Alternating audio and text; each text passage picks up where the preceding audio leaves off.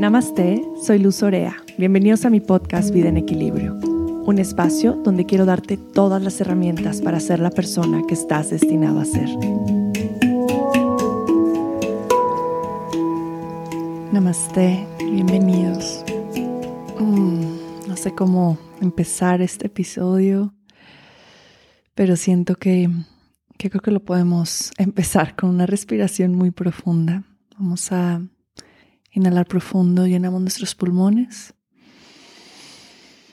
Y vamos a soltar por la boca con sonido, exhalando. Y una vez más, inhalo por nariz y lleno pulmones. Exhala con un suspiro y suelta todo. Hmm. Ay como que quiero contarles muchas cosas y no sé por dónde, por dónde empezar. Y creo que, voy a empezar un poco por, por contarles en dónde me encuentro en este momento y cómo me siento em, y cómo ha cambiado todo en el transcurso de esta última semana, no solamente para mí, creo que para todos como humanidad y realmente este episodio se trata de eso. Pero quiero, quiero contarles un poco de cómo he estado yo estas semanitas. Estuve muy feliz de que nos fuimos a Costa Rica. Regresamos de vacaciones y fue regresar el fin de semana estar pegada a mis hijas literalmente como koalas, eh, disfrutándonos y contándonos qué había pasado tanto en nuestro viaje como qué había pasado con ellas en esos días. Me encanta esos momentos de de platicar y de ponernos al tanto de todo lo que pasó. Y casi siempre procuro cuando yo regreso de viaje dar como más espacio a que ellas me cuenten, más que sea al revés, ¿no? Más que yo llegar y nos hicimos esto y esto, llego y así, cuéntenme qué hicieron, qué pasó. Y eso es como, como bien bonito. Ya después si me preguntan, ya les voy contando, les vamos enseñando fotos, pero siempre me encanta dar ese espacio primero para ver qué, qué pasó con ellas en esos días que no estuvimos. Y bueno, estuvieron felices. La verdad es que mis hijas están en una edad increíble donde, donde se la pasan muy bien aunque no estemos. Y eso es algo que he procurado hacer desde que nacieron. Me encanta esta frase que dice que el arte de ser padres es dejar de ser, eh, es dejar de ser indispensables lo antes posible. Yo me lo tomé muy, muy en serio y sí he intentado que, pues, que mis hijas sean muy independientes y eso ha sido una, pues, una gran bendición porque tanto yo puedo estar sin ellas un largo tiempo y las extraño, pero de una manera sana y lo mismo al revés, me extrañan, pero pero pueden, pueden vivir sin mí. Y creo que eso me hace de alguna manera sentir bien. no sé si debería ser al revés, pero me hace, me hace sentir bien chiste es que, que regresamos y fue una semana como, como bastante intensa.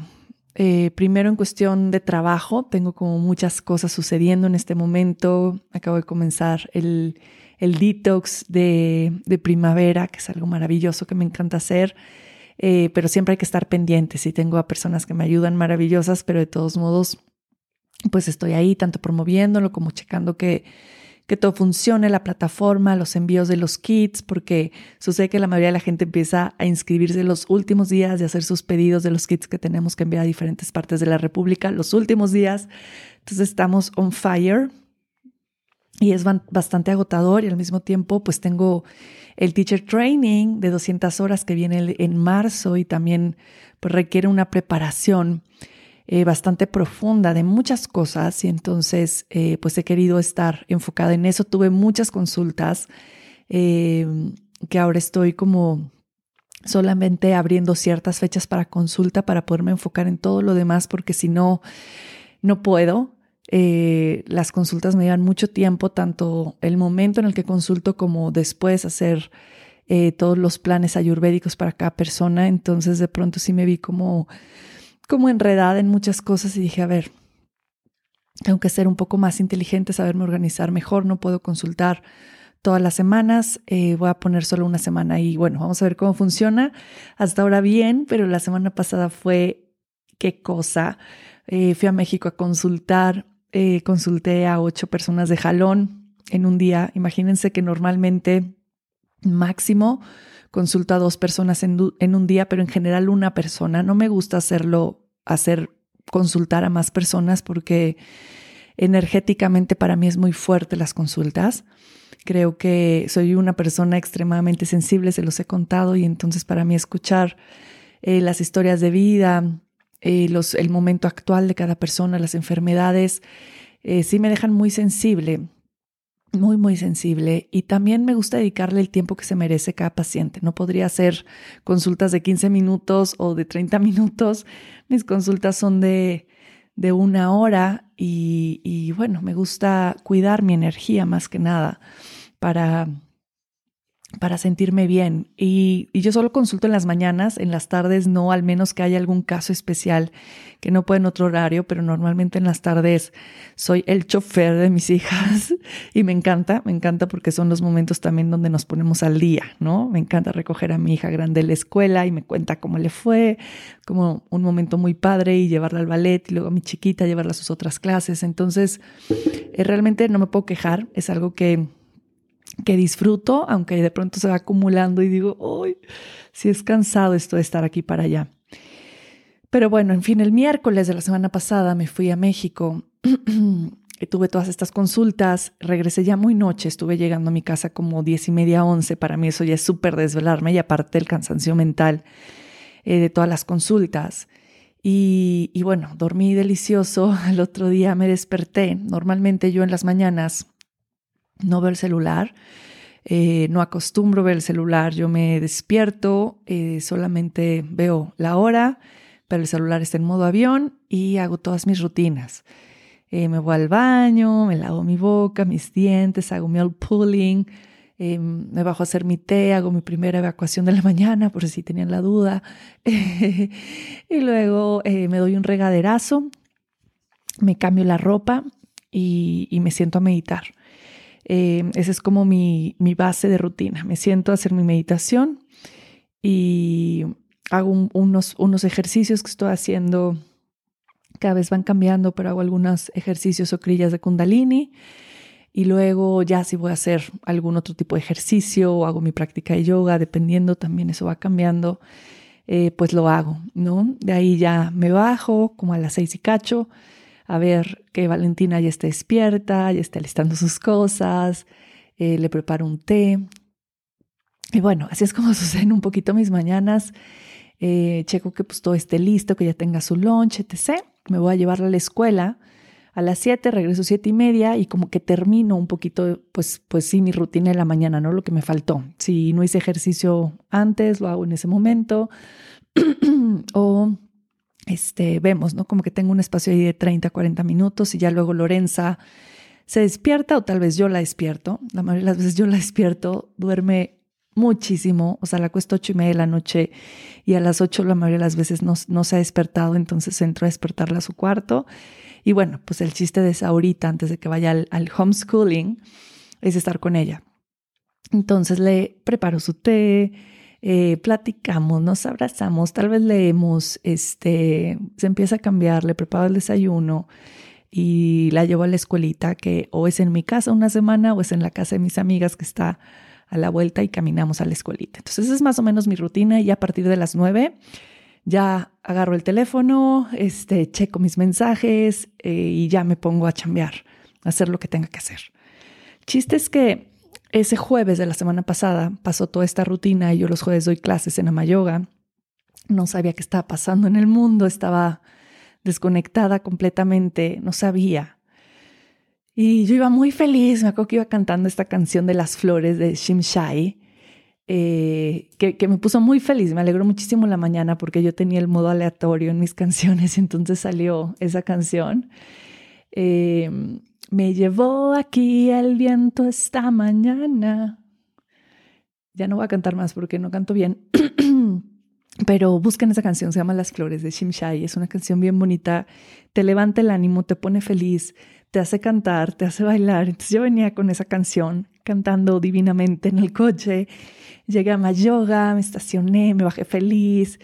Empecé a oír que estaban todos platicando en el salón y yo es algo que cuido mucho, que el espacio de la práctica de yoga, el shala, eh, pues sí, cuando vamos a empezar clases se mantenga un cierto respeto en que el espacio esté en silencio, porque muchas personas quieren llegar a la clase y sentarse y meditar, o llegan ya a tener ese momento de silencio o acostarse en su mat y esperar la clase.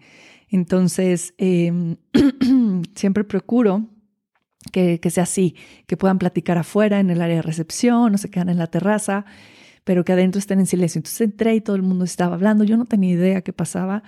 Entonces entré y les dije como, está bueno el chisme, ¿verdad? Y, y por ahí escucho a alguien que me dice, estamos hablando de, de, lo que está, de lo que está sucediendo, de la, sí, de la invasión de Rusia hacia Ucrania. Claro que yo sabía que era algo que estaba por pasar, pero no me imaginé que ya estaba pasando y entonces solamente sentí en mi corazón así de, it's happening, está sucediendo, ¿no? Y yo no, no sabía, no tenía idea, yo estaba viviendo en otra, en otra burbuja. entonces, como que mantuve la calma, em, les dije, en lo que estaba preparando mis cosas, empecé a respirar, como encontrar mi centro, porque sí me impactó mucho saber que ya estaba sucediendo. Entonces les dije, ahorita platicamos de eso.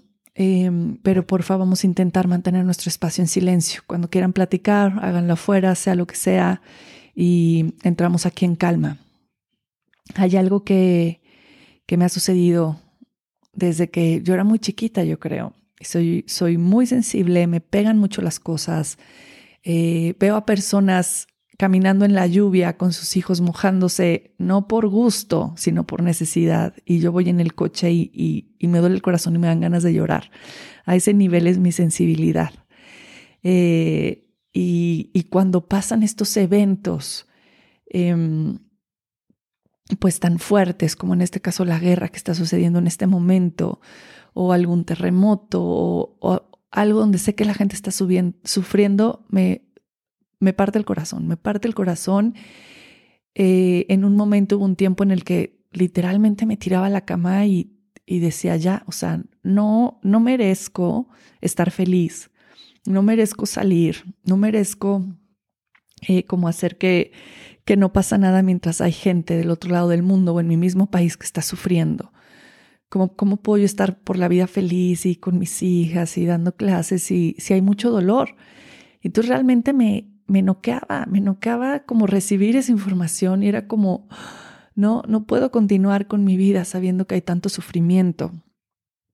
Y a través o a partir, yo creo que, que de la pandemia todo fue cambiando, porque a partir de ahí entendí, y esto fue a través de un libro divino de Mark Nepo, que es uno de mis poetas favoritos, eh, que, estaba leyendo justo en esa época cuando empezó la pandemia, que, paréntesis, la pandemia para mí, hablando ahorita de lo que vamos a hablar, fue uno de los mejores años de mi vida, de los mejores. Pude poner en pausa todo lo exterior y disfruté a mis hijas más que nada.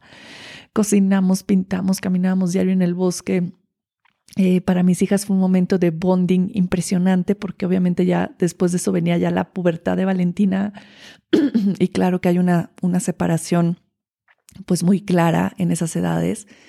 Entonces fue como que, que se mantuvieron pues muy juntas. Entonces fue precioso, para mí fue precioso. Sí podría decir uno de los mejores años de mi vida fue cuando comenzó la pandemia. Y en algún otro momento de mi vida me hubiera sentido muy egoísta porque sé que mucha gente pues estaba sufriendo eh, o perdió eh, pues su trabajo o eh, su entrada de dinero o algún familiar o estuvo muy grave de salud. La verdad es que nosotros nos fue muy bien en, en cuestión de, de, familia y de unidad y, y pues de trabajo también podría decir que sí, me considero afortunada. Pero cuando estaba empezando la pandemia, comenzó todo esto, yo me sentía bien, empiezo a leer este libro de Mark Nepo y justamente hablaba de hacer acerca de eso, porque cuando empieza la pandemia yo empiezo a sentirme mal también por, por todo el sufrimiento que había alrededor de la pandemia. Y, y pues no estaba yo disfrutando estar en mi casa con mis hijas en ese momento que yo estaba viviendo en medio de un bosquecito feliz, porque tenía mucho dolor de las demás personas. Y entonces en este libro, Mark Nepo habla acerca de cómo en ciertos momentos nos toca sostener la energía y en otros momentos tal vez nos toca sufrir, ser los afectados. Yo nunca había entendido eso porque yo hablo mucho acerca de la empatía y hablo mucho acerca de la compasión. Y para mí en muchos momentos ser empático, compasivo era que me doliera y me tirara a la cama y no me pudiera parar. Pero a partir de ahí cambió por completo todo mi concepto. Me di cuenta que la empatía, claro que es sentir el sufrimiento del otro, pero va de la mano con qué puedo hacer para que las otras personas estén mejor, qué puedo hacer por los demás. Y viene de la mano con la acción. Y después leyendo esto dije, claro, y en este momento que yo estoy bien, que yo estoy segura, que yo estoy sana, pues me toca sostener la energía de los demás. ¿Qué voy a hacer? Dar clases de yoga online, hacer lives, hice más lives que en ningún momento de mi vida, o hacer meditaciones gratuitas y voy a hacer eh, eventos gratuitos y vamos a hacer los 108 saludos al sol por Instagram y voy a hacer lives de luna nueva, de luna llena, de rituales, hice más podcasts que nunca. Eh, me puse al servicio de los demás de alguna manera, compartir herramientas para los demás para que pudieran elevar su, su frecuencia, su energía y pudieran de alguna manera poder eh, sobrellevar los momentos difíciles. Creo que todas las herramientas que he construido a lo largo de mi vida, el yoga, la meditación, los rituales, los aceites esenciales, mi disciplina con mis rutinas diarias, es una bendición porque me ha dado mucho soporte, no solamente físico, sino también emocional. Eh, a lo largo de mi vida. Cuando suceden momentos difíciles, sé que tengo estas herramientas para sentirme segura, para sentirme estable, para regresar a mi centro, para conectar con mi cuerpo, para sentir que las cosas están bien. Entonces cambió por completo mi manera de ver el, sufrimiento y ahora de poderlo observar y de poder hacer algo al respecto. Entonces les, les he platicado acerca de esto, de cómo en algunos momentos a nosotros nos toca sostener mientras el otro sufre y lo vemos en nuestras mismas relaciones, por ejemplo en nuestra relación de pareja, cuando nuestra pareja no está teniendo un buen momento y nosotros sí, pues tomamos la batuta y decimos, ok, tú toma tu tiempo, el tiempo que necesites y recupérate y aquí estoy y yo me encargo de todo lo demás. Por ejemplo, ayer estaba muerta después del fin de semana y de la semana tan intensa y emocionalmente tan fuerte que ha sido, que ayer eran siete de la noche y yo estaba en la cama acostada y me acuerdo que llegó Alan así de, pues qué onda y yo estoy muerta, no puedo, acompáñame por Valentina y nos comemos un esquite y yo no, no puedo, así, no me puedo mover, no puedo hacer nada, ya me voy a quedar dormida con ropa de, lo cansada que estaba. Y, y me está intentando convencer, ándale, vamos, te duermes en el coche. Y yo, no, ¿cómo? ¿Por qué me voy a dormir en, en, el coche? Sí quiero estar contigo, pero mañana, mañana, porfa, hoy tienes una misión, ir por Valentina y encargarte que Lorenza se duerma. Ya no me importa la hora que se duerma porque soy yo muy rutinaria con mis hijas también. Valentina está a las nueve de la noche, celular, este, dame computadora Lorenza, ocho y media, ya está dormida. Valentina espero a las diez, a veces duerme un poco más tarde. Pero bueno, depende. El chiste es que yo, ya no me importa, duérmela si quieres a las once de la noche, no me da igual, pero déjenme dormir. Y literalmente, ayer me dormí a las ocho de la noche, delicioso, me dormí, no, no en ropa, porque me, me puse unos pants llegando a mi casa, siempre que entro a mi casa me quito la ropa y me pongo unos pants o me pongo la pijama. No importa si son las 5 de la tarde y sé que ya no voy a salir. Pero bueno, el chiste es que, pues que ayer le tocó sostener ese momento, ¿no? Y así nos vamos intercambiando con nuestros amigos también. De pronto tenemos un amigo que está pasando un mal momento y le decimos, ¿cómo puedo estar al servicio para ti? ¿Qué puedo hacer? Si mi amigo está pasando un mal momento, pues digo, de pronto me voy a acostar con él y, platicarle también lo que yo he sufrido, pero me toca sostener, no voy a tirar a llorar también a su lado y los dos deprimidos. Me toca sostener, me toca justamente agarrar mi batuta y decir, ok, aquí yo estoy bien y yo puedo sostener la energía y ser un contenedor para lo que está sucediendo. Entonces, en ese momento en la clase de yoga, cuando me dice esto, eh, mi querida Ide, le digo, em, les digo esto, les digo, es, muy fuerte lo que está pasando. No, no les dije que, que, ni sabía porque estaba yo procesando toda la información, pero fue como es muy fuerte lo que está pasando. Lo siento, me duele el corazón, me duele el corazón por todas las personas que, que están sufriendo, pero nosotros estamos bien. y de pronto puede sonar, sonar egoísta, pero nos toca sostener la energía de esa parte del mundo aquí. Nos toca cuidarnos. Nos toca cuidarnos a nosotros, ver que estemos bien, caminar, hacer ejercicio, que es algo que a mí me ha costado tanto esta semana, tanto, tanto, tanto. Creo que el estrés emocional que siento es tan fuerte que mi cuerpo no ha podido moverse eh, bien como lo hago de costumbre. He hecho un poquito de yoga, he meditado todos los días, pero no he podido hacer mi ejercicio completo y, me puede, pero, pero entiendo por qué está sucediendo, lo entiendo.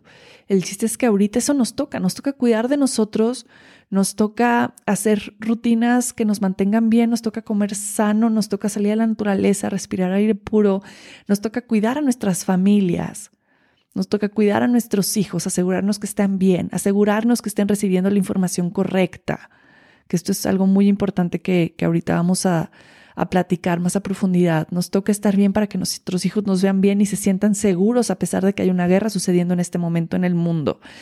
Si nuestros hijos nos ven mal, acuérdense que nosotros somos como las, las azafatas del avión. Cuando el avión hay turbulencia y tú ves a la azafata nerviosa, pues te mueres de pánico. Dices, ya aquí se va a caer, porque si ya la azafata está nerviosa es porque ya nos llevó. Si tú ves a la zafata en calma y te dice respira y la ves caminando súper cool en el avión, dices, ah, pues no está tan grave, el avión no se va a caer, es solo un momentito. Entonces lo mismo van sintiendo y percibiendo los niños con nosotros. Debemos de, de, de contenernos. Y ayer justamente leí eso de la primera dama de Ucrania que decía, aquí estoy y no voy a estar llorando y no voy a estar triste, estoy con mis hijos y quiero que ellos me vean fuerte y me vean bien y se sientan seguros. Eso es lo que me toca hacer. ¡Wow! O sea, me dio tanta esperanza escucharla porque dije, claro, eso es lo que nos toca hacer. Y ella misma, estando en este lugar de guerra y me imagino recibiendo toda esta información y bueno, siendo parte del conflicto, digo, que tenga esta eh, claridad emocional también de saber qué, le toca, es impresionante. Entonces, pues ese fue mi speech en la clase de yoga y fue decir, nos toca sostener y esa es nuestra misión y, y nos toca reflexionar sobre realmente la humanidad que queremos crear, y empezando por donde estamos, empezando por cómo estamos educando a nuestros hijos, empezando en cómo están siendo nuestras relaciones, empezando en cómo nos presentamos al mundo todos los días, cómo me presento al mundo, qué estoy haciendo para hacer de este un mundo mejor. Y lo principal, que es lo que a mí siempre me hace sentir bien, cuando son momentos de de conflicto, cuando son momentos duros para el mundo y que claro que nos pegan como colectivo, porque pues estamos unidos en un campo energético y lo que sucede, aunque sea el otro lado del mundo, en Ucrania, por supuesto que tiene un impacto energético en donde estamos nosotros, pero nosotros podemos estar manteniendo, limpiando y sosteniendo nuestra energía para que esto sea eh, menos duro de sobrellevar para toda la humanidad y que podamos realmente sostener el sufrimiento de los otros. Entonces, la primera cosa que hago es hacer mis, mis, rutinas de self-care, de autocuidado. Lo que sea posible, mi avianga, mi automasaje, que eso es algo que no dejo por nada, eh, la meditación todos los días para calmar mi mente, el escribir, mi práctica de yoga. Lo demás ya es extra. Estar en la naturaleza, caminar, respirar aire puro, eso me hace sentir muy bien, estar comiendo bien, tomando agua, eh, eso nos hace mantenernos mantenernos bien de alguna manera en este espacio contenedor físico y, bueno, también mental de la mano de la meditación. Y luego, otra cosa que me, que me hace sentir muy bien cuando, cuando estamos en estos momentos de caos es eh, estar muy presente para mi familia, es estar muy presente para mis hijas, es ver que necesitan, es escucharlos, es verlos a los ojos, es saber cómo se encuentran, es como ponerme al servicio de mi familia, eh, porque sé que eso es lo fundamental, ese es el tejido que, que tenemos que rescatar, el tejido familiar, el tejido de la familia, es la raíz, es de donde viene todo. Yo me pongo a pensar y pienso, el presidente de Estados Unidos, ¿cómo habrá sido su familia? ¿Cómo habrán sido sus papás? Perdón, de Rusia. Bueno, de, todos. ¿Cómo habrán sido sus papás? ¿Cómo habrá sido su infancia? Porque que una persona adulta decida empezar una guerra es porque todo esto viene de un tejido mucho más profundo. Y nosotros no queremos de alguna manera guiar o alimentar o seguir alimentando ese, ese odio por la humanidad, sino todo lo contrario. Queremos que nuestros hijos crezcan con un tejido amoroso y empático y gentil para que nunca vayan a crecer y se les ocurra empezar una guerra. Y creo que todo comienza desde el tejido familiar, desde la semilla que estamos sembrando como padres, como humanidad, como sociedad. Tenemos mucho trabajo que hacer. Entonces, ¿cómo puedo estar al servicio de mis hijos? Y luego, ¿cómo puedo estar al servicio de los demás? ¿Cómo puedo ayudar a otras personas? Si puedes donar dinero, hazlo. No te cuesta nada, puede ser desde 200 pesos, 300 pesos. Una salida al cine. Dona. La UNICEF es una parte en la que puedes donar que yo confío plenamente. Dona lo que puedas. Te hace sentir bien. Decir, estoy, estoy ayudando de alguna manera. Busca otras formas de ayudar. Tal vez no solo el donar, otras formas de ayudar, de estar al servicio. Que si los refugiados, ¿de qué manera puedo ayudar? Apenas ayer recibí un mensaje de mi hermana, del maestro de inglés de sus hijos en Veracruz, es de Ucrania y están en un búnker y no pueden salir y están buscando la manera de, de, salir y luego que puedan salir los demás y que ya consiguieron tal vez un boleto de tren y bueno, ahí tal vez es una forma de ayudar. Vamos a también mandarles dinero, apoyo económico para que puedan salir del país. Qué sé yo. Hay muchas formas en las que podemos contribuir. Hay muchas formas en las que, que podemos ayudar. Hay muchas formas en las que podemos estar al servicio de los otros. Y creo que de esta manera también sostenemos la energía del mundo. Sigue compartiendo tus talentos. Luego, el mundo necesita ahorita más yoga que nunca después seguir compartiendo las prácticas de yoga, de meditación, ahorita comenzar este programa de desintoxicación con muchas personas, digo, qué maravilla que les puedo dar herramientas que los van a hacer sentirse seguros aún en momentos de crisis y de caos, que los van a ayudar a regresar a su centro, que van a sentir que hay algo de donde se pueden agarrar. Uf. Si pueden oír eso, es mi perrito que está con su hueso en la puerta de mi cuarto. Vamos a ver si dura eso mucho. Eh, entonces sí, nos toca, nos toca sostener y nos toca crear una, una nueva humanidad. Em, justo cuando estuve en Costa Rica, empecé a leer un libro que compré en el aeropuerto porque no me llevé el libro, luego me gusta hacer eso, es como no me voy a llevar el libro que estoy leyendo y en el aeropuerto voy a buscar un, un libro que en ese momento me llave. Entonces encontré este libro que nunca había leído en español, a Brené Brown, eh, ella habla mucho acerca de la vulnerabilidad, del sentido de pertenencia. Me encantan sus libros. Me había leído, yo, yo creía que todos, y en eso me encontré este nuevo que se llama Desafiando la Tierra Salvaje. La verdadera pertenencia y el valor para ser uno mismo. Me pareció interesante, lo empecé a leer y de regreso de Costa Rica me topé con estas hojas. Esto es antes de que comenzara este conflicto o esta guerra entre Rusia y Ucrania. Se los quiero leer, lo leí apenas en un live, pero quiero que se quede aquí en el podcast porque me dio todo el sentido de cuál es nuestra misión en este momento de la historia como humanidad.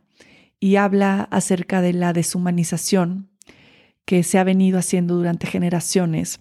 La deshumanización es que empezamos a crear estas imágenes o a través de las palabras de otras personas como si no fueran humanos, como, nos, se han referido a lo largo de la historia a los africanos o a los mexicanos como ilegales o este, em, a los musulmanes como terroristas. Y entonces, ¿cómo vamos a través del lenguaje deshumanizando a las personas?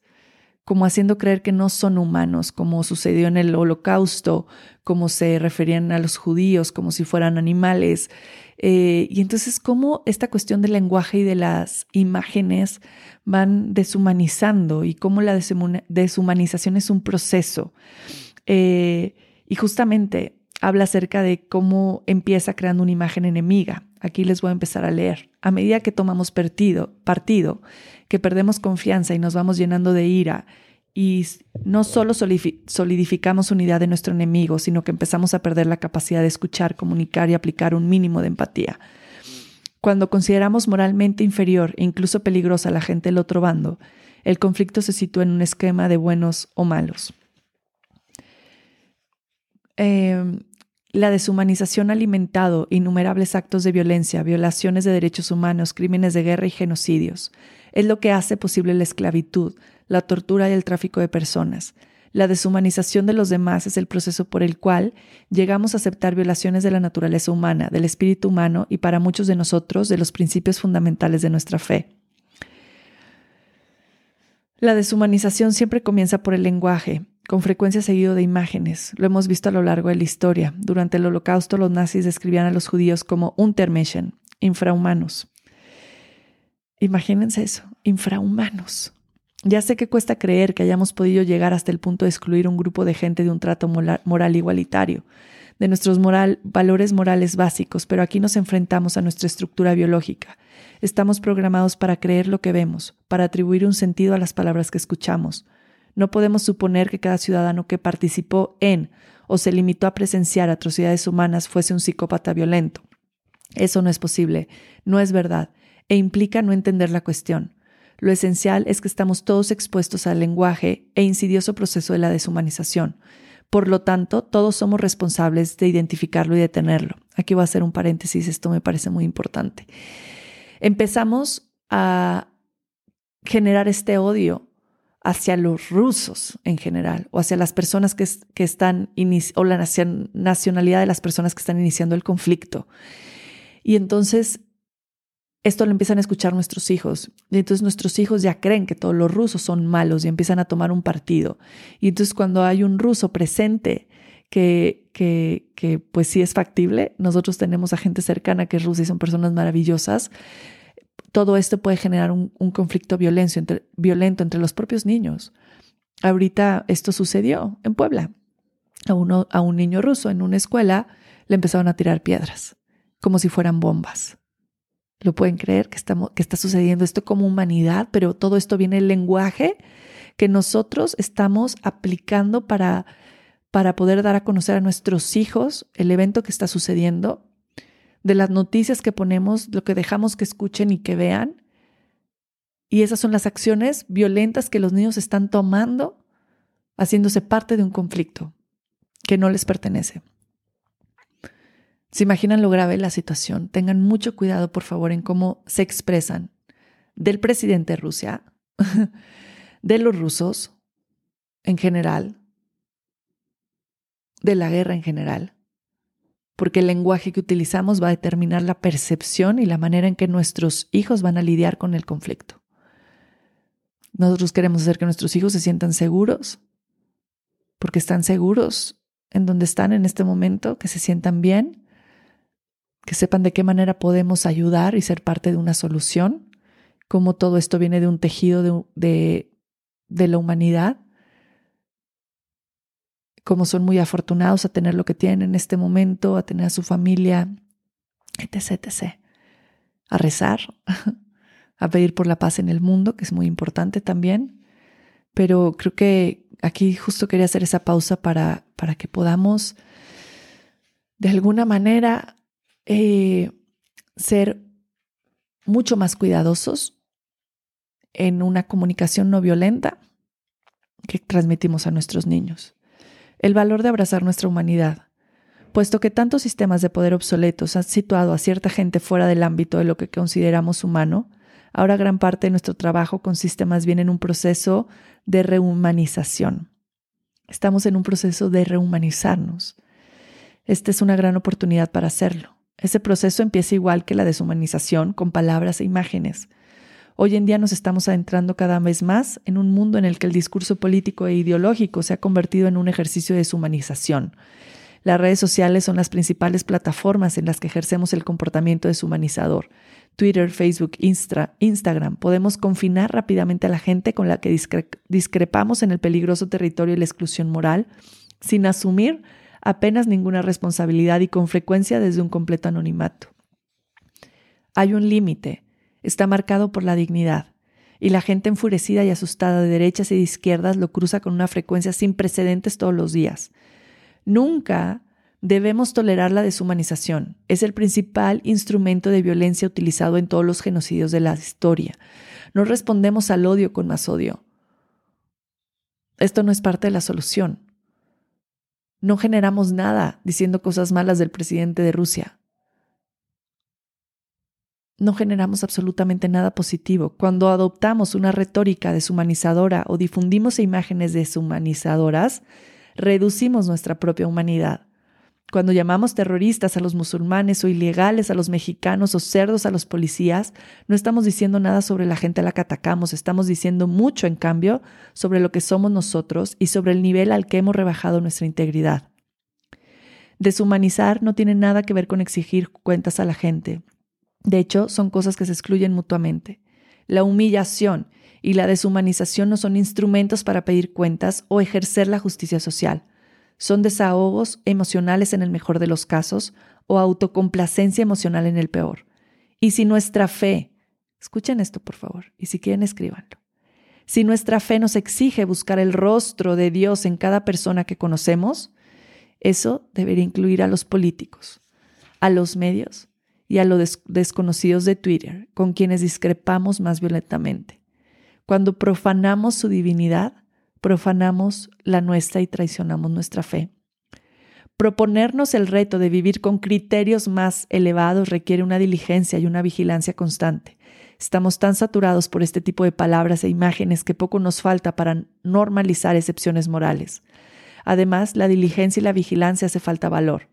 La deshumanización funciona porque la gente que levanta la voz contra campañas, a veces muy sofisticadas de imágenes enemigas, o la gente que lucha para que todos seamos incluidos moralmente y gocemos de los derechos humanos más básicos, a menudo sufre de consecuencias duras. No saben cómo me tocó esto, porque en ciertos momentos yo también lo he hecho. He compartido la imagen del presidente de México eh, con algún meme o he hablado acerca del gobernador de Puebla con ciertas palabras que no son palabras humanizadoras eh, y, me tocó mucho saber que, claro que yo también lo estaba aplicando y que cómo tenía sentido toda la cuestión de volver a rehumanizarnos. Y cómo comenzamos por ahí. ¿Cómo podemos realmente compartir algo mucho más profundo y empático y que crea una solución, no desde esas imágenes y palabras violentas o que deshumanizan a un ser humano, sino hacerlo de manera diferente? Creo que estamos en un momento de la historia que nos da la oportunidad de hacerlo de manera diferente.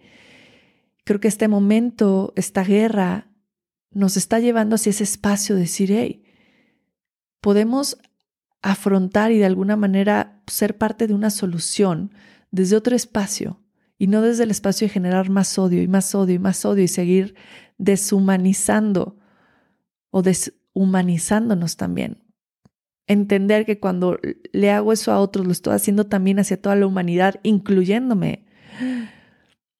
Me puso la piel chinita. Y dije, claro, somos parte del problema y tenemos que ser parte de la solución y empezar desde ahí.